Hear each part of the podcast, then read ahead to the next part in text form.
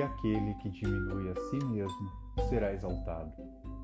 Lucas, capítulo 14, inciso 11. Ninguém é inútil. Não aguardes aparente grandeza para ser útil. Missão quer dizer incumbência.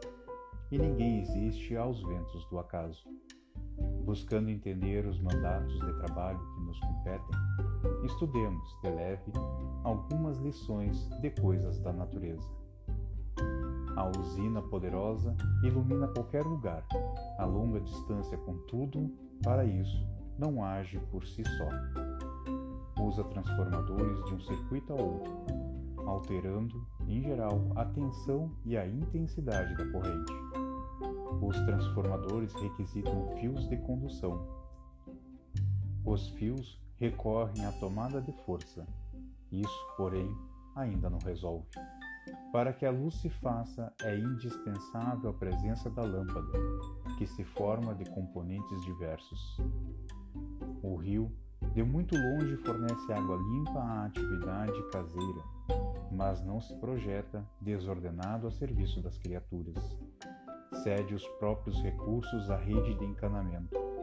A rede pede tubos de formação variada. Os tubos exigem a torneira de controle. Isso, porém, ainda não é tudo. Para que os líquidos se mostrem purificados, requerem o concurso do filtro. O avião transporta o homem de um lado a outro da Terra, mas não é um gigante autossuficiente. A fim de elevar-se, precisa de combustível. O combustível solicita motores que o aproveitem. Os motores reclamam os elementos de que se constituem. Isso, porém, ainda não chega. Para que a máquina voadora satisfaça os próprios fins, é imprescindível que lhe construa adequado campo de pouso. No dicionário das leis divinas, as nossas tarefas têm o sinônimo de dever. Atendamos à obrigação para que fomos chamados no clima do bem. Não te digas inútil, nem te asseveres incompetente, para cumprir a missão que nos cabe, não são necessários um cargo diretivo, uma tribuna brilhante, um nome perclaro ou uma fortuna de milhões.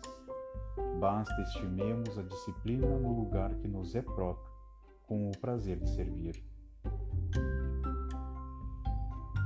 Na revista Reformador, no mês de setembro, em 1962, na página 208 e também encontramos essa mensagem no livro O Evangelho por Emmanuel, Comentários ao Evangelho segundo Lucas, por Francisco Cândido Xavier.